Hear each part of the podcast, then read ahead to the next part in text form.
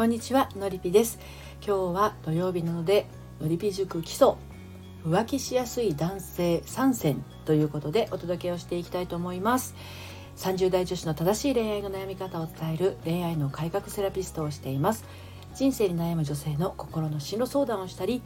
自分史上最高の私研究室という大人女子のためのオンラインサロンを運営しています。はい。では早速いきましょう。浮気しやすい男性3選ということで、まあ、そういうね、えー、浮気しがちな男性のタイプということになると思うんですけれどいわゆる何て言うのかなその男性の浮気や浮気しやすいタイプっていうと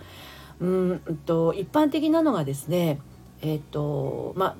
付き合っている彼女とか結婚している奥さんに対する不満から、えー、別の女性に好奇心とかなんかこう魅力ある女性がいたら惹かれてしまってそこに、えー、自分でもいけるのか自分はまだ男性として魅力があるのかっていうそういう確認が入って、まあ、結局は自分の価値をですね確認するような形で、えー、浮気したり不倫したりっていうことが起きやすい。でこの流れの中では、えっと、まずは奥さんに不満とか彼女に不満みたいなのがありましたよね。それが理由勝手に理由をつけて。そして、えー、今度は自分のこう男としての好奇心がそそられて魅力がある女性に目移りをして。そして自分の価値を確認するために自分でもいけるのかっていうことでね。あの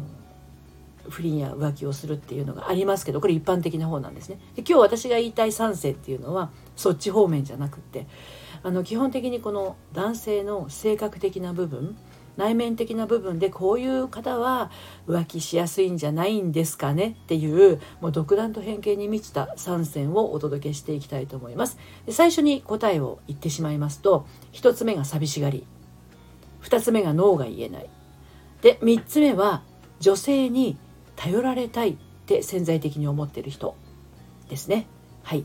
でちょっとね詳しくお話をしていきますとあの寂しがりな男性っていうのはですねあの何て言うのかな依存的なところが若干入っていたりするんですよね。で寂しがりだから構ってほしいんですよ。で構ってほしいんだけれど女性側がものすごく自立していたりとか自分の人生を自分の時間を大事に過ごしている人だとやっぱりこう女性だって自分の人生を生きてるわけだからほっとかれてるって感じてしまうのが寂しがりの男性なんですね。要は拗ねやすいってことですよ。うん、彼女はなんか生き生きしてるんだけど俺なんかほっとかれてるじゃんみたいな風になってしまって拗ねて他の人にあの甘えてしまう頼ってしまうということで寂しがり。だからもう極端な寂しがり。みたいな形になって、まあ、コミュニケーションがあの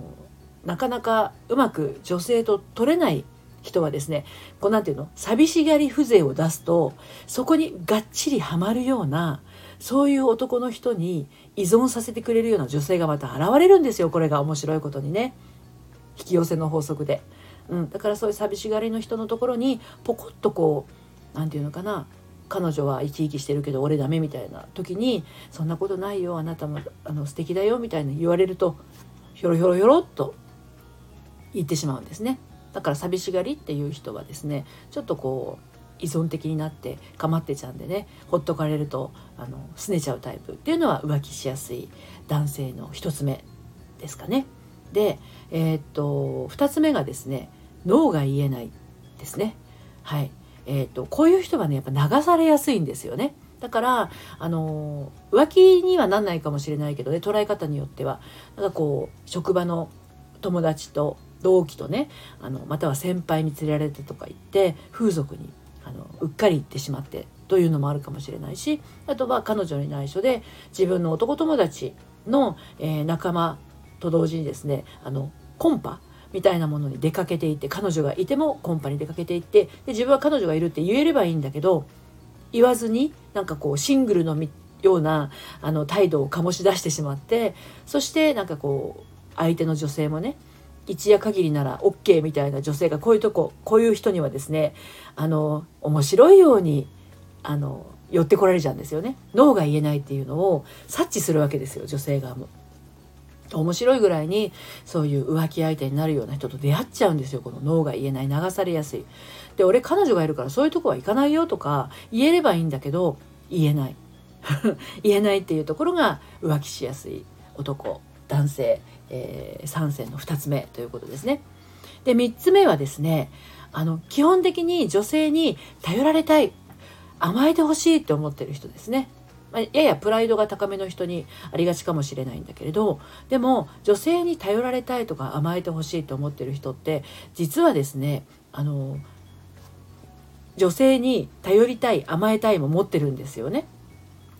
うん、なので彼女では足りない奥さんでは足りない満足できない部分を他の人で補おうとするんです。だから俺ってすごいだろっていう状況にあのそういう気分にあのさせてほしいわけですよ。で自分で俺ってすごいというかあ自分は自分で OK っていうのが出せて出せているっていうか自分で確認ができていればですね何も人から頼られたりとか甘えられなくっても全然 OK だしあの人の承認はねいらないわけですよね。なんだけど、まあ、彼女は彼女ですごく自立していたりとか自分にあんまり頼ってくれたりと甘甘えてくれたりとかしてくれないと。であの自分も頼ったり甘えたりしたい気持ちもあるんだけど当然そういう彼女だから甘えさせてももらえないし頼らせてももらえないってなるとめっちゃ不満ですよね。うん、なので、えー、こう別な女性で俺ってこうちょっとはあの頼られるところもあるんだぞとか甘えられたりすることもあるんだぞっていうのを別の女性で満たそうとするということで、まあ、こういう人は浮気したりとかあの不倫したりってことありますよね。うん、で結局ねあの結局浮気しやすい男性3選っていうのを今寂しがりそれから脳が言えない、えー、あと頼られたいっていうのを言いましたけれど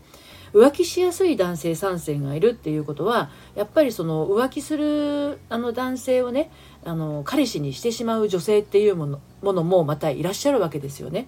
で浮気する男性を引きつけちゃう女性つまり浮気される女性ってどういう人かって言ったらやっぱ一番はですね舐められてる、うん、自分がなくて舐められてるっていうのが大きいかなと思います。あとはですねあの俺がいなくても平気って思われちゃう人ですね。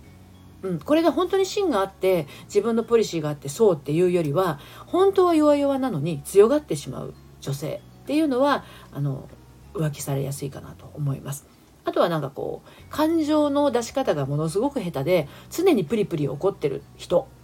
これもちょっと